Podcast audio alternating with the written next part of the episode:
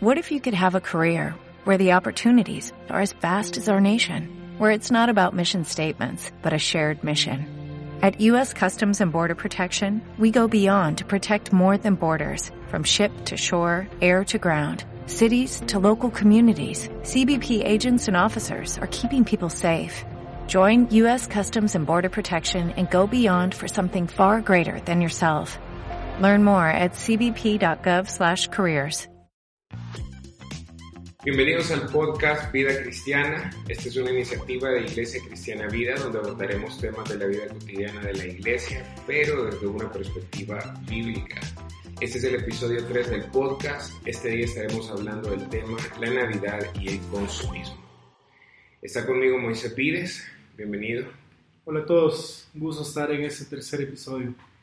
Bueno, hoy no está Mónica, Mónica es la anfitriona de este podcast, pero ha estado enferma estos días, así es que Mónica, cuando escuches el podcast, te mandamos desde ya un saludo eh, y primero Dios, en la próxima semana ya puedas estar con nosotros. Así que bueno, eh, vamos a hablar de un tema que es muy común en estas fechas, ¿verdad? Y, y quisiera arrancar haciéndote esta pregunta. ¿Cuál es el mejor regalo de Navidad que te han dado? Pues la verdad es, creo que es el que más recuerdo, ¿verdad? Yo creo que veces el regalo, el mejor regalo que uno ha recibido no es eh, el más caro, ¿verdad? Necesariamente, a veces el significado o lo que significó para ti en ese momento. Recuerdo cuando era niño, dormí en un camarote, éramos seis hermanos, así que mi papá no podía tener eh, tantos cuartos con camas yo dormía en la parte de arriba y esa Navidad bajé bien feliz y había un camión de estos que llevan arena, obviamente de, juguete, ¿verdad? Mi abuela lo había mandado. Eh, y no sé, por alguna razón yo recuerdo eso. En otras ocasiones me daban dinero a mis papás o qué sé yo. Pero ese camión eh, siempre lo voy a recordar. No sé qué se hizo, pero creo que ha sido un regalo porque lo recuerdo y estaba demasiado emocionado. Ok. ¿En tu caso? Eh creo que fue el Nintendo 64. y ese creo que, bueno, sí era caro en su momento, pero, pero, pero sí, ese sí me acuerdo que lo quería bastante. Y, y cabal para una Navidad me lo regalaron. Para cualquier niño o adolescente e incluso abuelos, un Nintendo ahora, el PlayStation 5 sería el mejor regalo, creo. Estoy abierto, estoy abierto para el, regalar un Play 5. Sí, la verdad es que los regalos de Navidad, vos dijiste algo, ¿verdad? Que a veces no es tanto que sea lo más caro, sino el, el, valor sentimental que tiene, ¿verdad? Cuando alguien se toma el tiempo de ver qué es lo que querés y, se toma el, el, esfuerzo de dártelo. Y ahora, ahora ya somos papás. Ya somos papás. Ya tenés el regalo de Santi. Eh, fíjense que lo más chistoso es que ya se lo dimos. y no es que vamos... ¿Porque lo vio o porque se lo quisieron dar antes? Estábamos, una combinación de cosas, pero entre ellas era que ya se lo queríamos dar. Pero igual seguramente le vamos a dar algo. Él no tiene dos años, así que él tiene dos años, así que difícilmente va a comparar que le dimos un mejor regalo dos semanas antes que Navidad. Creo que un globo le da si él lo disfruta un montón. Entonces igual se le va a dar algo, pero sí el, el, regalo que habíamos pensado para Navidad ya se lo dimos, pero sí ya no habíamos preparado. Vaya. Bueno, nosotros, nosotros ya el árbol ya lo pusieron, pusieron árbol. No, pusimos árbol, pusimos otras cosas, pero un árbol no. Nosotros ya pusimos el árbol, pero no hemos puesto la, la los regalos porque Renata si lo ve. Sí, le encanta a Renata la sorpresa. Me encanta, es increíble. Me encanta abrir. Entonces no, dijimos, lo vamos a poner el mismo día de Navidad, porque si no va a estar ahí diciéndonos que cuándo vamos a abrirlos. Pero bueno, eh, ya que estamos hablando de regalos, ¿verdad? Y, la verdad es que nosotros no es que gastamos millonadas en esta época, ¿verdad? Tampoco es que tenemos nosotros millones y millones de dólares para gastarlo. Pero esto sí es cierto. Por cultura y por historia entendemos que Navidad es una época para gastar. Eh, ya sea en regalos, jugar Amigo Secreto, que de hecho este año va a ser la primera vez que vamos a jugar Amigo Secreto con mi familia. Eh, estrenos, salidas. Yo no sé por qué, y esto de verdad me da risa, pero yo no sé por qué en Navidad es la época en que todo el mundo quiere reunirse con la gente que no se ha reunido todo el año. O sea, tenés todo el año para hacerlo, pero esta época es como reunámonos. Pero igual se gasta, ¿verdad? cenas navideñas, entre otras cosas. Entonces, podemos caer en otro problema, que no es simplemente un gasto racional, sino que es el consumismo. Ahora, ¿cómo, definirías consumismo? ¿Qué es el consumismo? Eh, consumismo podríamos definirlo como el impulso o el hábito, ¿verdad? Y todos tendemos a esto, de comprar innecesariamente, ¿verdad? Porque hay cosas que se necesitan ¿verdad? Y esa sería de hecho una buena pregunta que todos podríamos plantearnos, ¿verdad? Porque es cierto, todos necesitamos servicios, necesitamos bienes, un par de zapatos, todos lo necesitamos y no compramos unos que no nos gustan, sino unos que nos gustan, que son cómodos. Seguramente los últimos que han salido, pero podríamos preguntarnos cuántas de estas cosas son necesarias o sencillamente, ¿verdad? Que es donde entra el tema del consumismo, el materialismo, ¿verdad? Es para alcanzar algo que alguien más tiene, ¿verdad? O para verme como alguien más se ve. Y seguramente toquemos más adelante el tema de las motivaciones, ¿verdad? Pero creo que si el materialismo se encierra en comprar o adquirir, ¿verdad? Este impulso de tener lo que no necesitamos. Exacto. Ahora, no, no queremos ser Grinch, porque tampoco se trata de ser Grinch. Sí. No se trata de no gastar. Pero yo creo que sí la pregunta es válida. ¿Cuánto necesitamos de las cosas en las que estamos gastando el dinero? podemos comprar un regalo. La pregunta es, ¿necesitamos gastar tanto en un regalo? ¿Podemos salir con nuestros amigos, con nuestra familia en esta época? ¿Necesitamos salir a todas las cosas que nos invitan? Yo creo que el por dónde va enfocado, como tú lo dijiste, creo que por ahí va el, el, tema, ¿verdad? ¿Es necesario o no? Ahora, ¿cómo se ve el consumismo en la vida de una persona? Eh, son tantas cosas, ¿verdad? Pero creo que uno de los problemas que tenemos, ¿verdad? O como se ve en nosotros, es que vemos lo que alguien más disfruta, vemos lo que alguien más tiene, vemos qué bien se ve esa persona, a veces hasta qué feliz se ve esta persona y nosotros corremos y hacemos lo necesario, usar tarjetas de crédito, ahorros, eh, la mamá a veces ahorra porque ya sabe que en enero hay que ir a comprar cosas de los hijos para los estudios, pero corremos y pensamos, después vemos cómo lo solucionamos, entonces, ¿verdad? Se ve así en la irresponsabilidad que a veces tenemos al usar lo que tenemos y en también el ver lo que, lo que, bueno, de hecho hacemos esto por ver, ¿verdad? Lo que otro, otro más tiene y querer disfrutar de lo que otros disfrutan. Okay. Yo creo que parte del, consumismo es fantasear. Es lo que vos dijiste. Yo veo y fantaseo con tener lo que no tengo ahorita. Entonces empezamos a comprar impulsivamente. Entonces, la pregunta sería, ¿por qué es pecado esto? La pregunta sería, ¿por qué está mal en, por ejemplo, Navidad, que es una época que comercialmente está enfocada a, a llevarnos a gastar? ¿Por qué estaría mal comprar compulsivamente. Sí, yo creo que eh, la palabra clave aquí es idolatría, ¿verdad? Eh, podríamos decir, de acuerdo a lo que la palabra nos enseña, que el consumismo, el materialismo, ir irresponsablemente, ir hacia cosas que no necesitamos. Yo no soy así, o sea, quiero decir, con el ejemplo que voy a poner, yo no soy así de comprar cosas que guardas. Pero yo, soy consumista. pero seguramente algunas cosas las soy, lo soy. Yo creo que todos, todos, tenemos un poco de consumir. Yo tengo unas tías que van a sus casas y tienen cosas del 2010 que compran, o sea, de verdad, o sea, cinco planchas, ¿verdad? Y, y, siguen usando la misma, la que más les gusta. Entonces, eh, yo sí creo que el problema es idolatría. Eh, de hecho, hay un pasaje bíblico en la palabra ¿verdad? Que nos menciona a Dios hablando de que no nos completamos, no nos contentamos en Él, no lo buscamos a Él, cavamos cisternas vacías.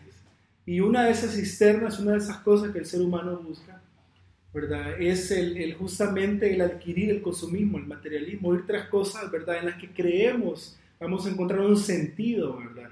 En la vida. El, el pasaje que vos mencionaste, el de Jeremías 2, es, me llama mucho la atención porque porque estamos hablando de idolatría. Y en ese pasaje Jesús, bueno, Jehová dice, me han dejado a mí que soy fuente de agua viva, y luego menciona lo que tú decís, ¿verdad? Han cavado cisternas que están rotas, es decir, que el agua sale y al final queda vacío. Yo, ahí es el tema, porque el problema con el consumismo es que creemos o pensamos o asumimos que una vez nosotros tengamos X eh, cosas, ¿verdad? Cuando nosotros compremos tal ropa, tal carro, bueno, a veces no necesariamente son eh, cosas, a veces son servicios que adquirimos. Por ejemplo, cuando empieza esta guerra a veces entre vecinos a ver cuál va a decorar mejor su casa, Sí. Y empieza esta guerra a comprar para decorar mejor mi casa. O llegamos a la cena familiar, ¿verdad? Y bueno, eh, ahora yo organizaré la cena porque el año pasado la organizó mi hermano, ¿verdad? Y trajo servicio de banquetería, ¿verdad? Y un gran pavo ahí en la mesa. Y este año nos metemos, no, ahora lo voy a hacer yo. Pero ¿qué es lo que estamos buscando detrás de todo esto? Al final creo que es eh, sentirnos bien porque tenemos dinero. Y de hecho vemos avaricia ahí, ¿verdad? Y, la Biblia claramente dice que la avaricia es idolatría. Exacto. Está en Colosenses, ¿verdad? Capítulo 3. Entonces, eh, sí creo que el problema, ¿verdad? Reside en eso, es, es, idolatría en el corazón. Claro. Ahora, hoy leí justamente en la mañana un artículo en Coalición por el Evangelio que me llamó mucho la atención porque justamente hoy que estamos grabando vi esta mañana el, el, artículo este Ahí mencionaba que, por ejemplo, también el consumismo a veces puede darse eh, como una forma de escape a los problemas que a veces tenemos. A veces el consumismo funciona como que fuera como la glotonería, como la gula, ¿verdad? O como, como que fuera el alcohol, o como que fuera eh, personas que tienen esta tendencia a irse a, riesgos eh, muy fuertes porque desean huir a veces de algún problema que tienen en su vida. ¿Qué pensás de esto? ¿verdad? ¿Será que hay personas y se ve más fuerte en Navidad que están ansiosos o deprimidos o están frustrados con algo en su vida y, ocuparán el consumismo como una forma de, de, traer falsa alegría a su vida. Sí, ¿verdad? Y yo creo que se ve, yo creo que en todo el año, ¿verdad? Es, es una realidad en la gente con diferentes cosas, pero justamente como diciembre es un mes en el que consumimos más, en el que vemos cómo la gente disfruta y goza la vida de una manera diferente, entonces es, es el momento, ¿verdad? Ideal para poder ir tras estas cosas, ¿verdad? Y es que si ustedes que nos escuchan entienden cómo es el corazón, es engañoso y hay maldad en nuestro corazón, que es una realidad, así funcionan estas cosas, ¿verdad? creamos unas ideas en nuestras cabezas, ¿verdad? Con tal de satisfacer algo en nosotros y, e influye increíblemente nuestro entorno y la cultura. Yo creo que sí. Y yo creo que este año se ve más por el año que hemos tenido. O sea, sí. hemos tenido un año en que hemos estado encerrados, en que hemos ha sido muchas personas han perdido seres queridos, trabajos, etc. Entonces, yo me pregunto cuántas personas estarán en diciembre con prácticas consumistas como una forma de salir o huir de un año difícil. Como diciendo, este año ha sido difícil, voy a encontrar la alegría a través de comprar cosas o, bueno, comprar, bueno, adquirir diferentes cosas, ¿verdad? En Navidad. Yo creo que por ahí viene la, la cuestión, como decía, ¿verdad? El corazón. Si nosotros supiéramos lo que la Biblia dice del corazón, ¿verdad? En Mateo 15 Jesús dice, miren, las cosas malas no, son, no es lo que entra al cuerpo, sino que el problema es el corazón, porque el corazón salen todas las cosas malas, porque Jesús menciona ahí pensamientos malos, homicidios, fornicaciones, robos, eh, falsos testimonios y calumnias. Jesús no puso todo, todos los pecados existentes, pero yo creo que ahí nos da a entender todas las cosas malas vienen de nuestro corazón. Entonces deberíamos evaluar el corazón, ¿verdad?, por este problema de idolatría. Pero la cuestión es, ¿cómo lo solucionamos? cómo viendo que tenemos un problema en el corazón, que es un problema de idolatría porque buscamos en comprar cosas, cosas, lo que debemos buscar en Dios, por ejemplo, si queremos felicidad, ¿por qué lo buscamos en comprar? Sino, ¿por qué no lo buscamos en Dios? Eh, ¿Por qué al compararnos no tenemos nuestra identidad en Dios, sino que lo buscamos en las cosas que compramos? ¿Cómo, cómo solucionamos esto? Eh, qué bueno que tenemos la palabra de Dios, ¿verdad? Que nos ayuda eh, y soluciona esta situación en el ser humano. Hay un salmo que dice, con rectitud de corazón te daré gracias, Salmo 119, y dice, al aprender tus justos juicios. Lo que necesitamos es la palabra de Dios, exponer nuestra vida a la palabra de Dios, conocer a Dios a través de las escrituras, conocer el Evangelio a través de las escrituras, conocernos también nosotros a través de las escrituras para ver qué hay en nuestro corazón. E, es como un espejo, ¿verdad? La palabra y la misma palabra aplicará sus principios, los mandatos de Dios para aplicarlos en nuestra vida. Y eso creo yo que es la única solución. Sí podríamos adquirir nuevos hábitos, proponernos no ser así el próximo año, pero si no exponemos nuestra vida a la obra que hace el Espíritu Santo, ¿verdad? Con la palabra de Dios en nosotros, creo que estará un poco difícil. Claro. Ahora, Jesús dijo en, eh, perdón, en Colosenses capítulo 3, versículos 2 al 3, el apóstol Pablo, que de hecho está en el, en el pasaje acerca del que tú mencionaste, que la avaricia es, es idolatría, pero unos versículos antes el apóstol Pablo dice, poned la mira en las cosas de arriba, no en las de la tierra, porque habéis muerto y vuestra vida está escondida con Cristo en Dios. Yo creo que todos deberíamos preguntarnos, ¿por qué deseo comprar o por qué estoy fantaseando con tener estas cosas? Aquí esto lo que va a sacar a la luz en nuestros corazones cuáles son las cosas realmente importantes en nuestra vida. ¿Dónde está puesta nuestra identidad? Y yo creo que cuando nosotros somos honestos, porque aquí viene una cuestión, o sea, a todos, creo que todos a veces sabemos qué es lo que debemos hacer, pero no queremos hacerlo porque sentimos un poquito de vergüenza de ver nuestro propio corazón. Nos da un poquito de pena vernos y darnos cuenta que no somos lo que creemos que somos. Pero realmente hasta que vemos quiénes realmente somos, es que Dios va a obrar en nosotros cuando nos arrepentimos de esto. Entonces, yo creo que sí deberíamos evaluar, ¿está mi mirada puesta en las cosas de arriba o está mi mirada puesta en las cosas de la tierra? Una vez encontremos la respuesta verdadera a esa, a esa pregunta, yo creo que ahí el Espíritu Santo empieza a obrar en nosotros para que aprendamos a controlarnos. Sí, eh, yo creo que hay algunas cosas que nos pueden ayudar, ¿verdad?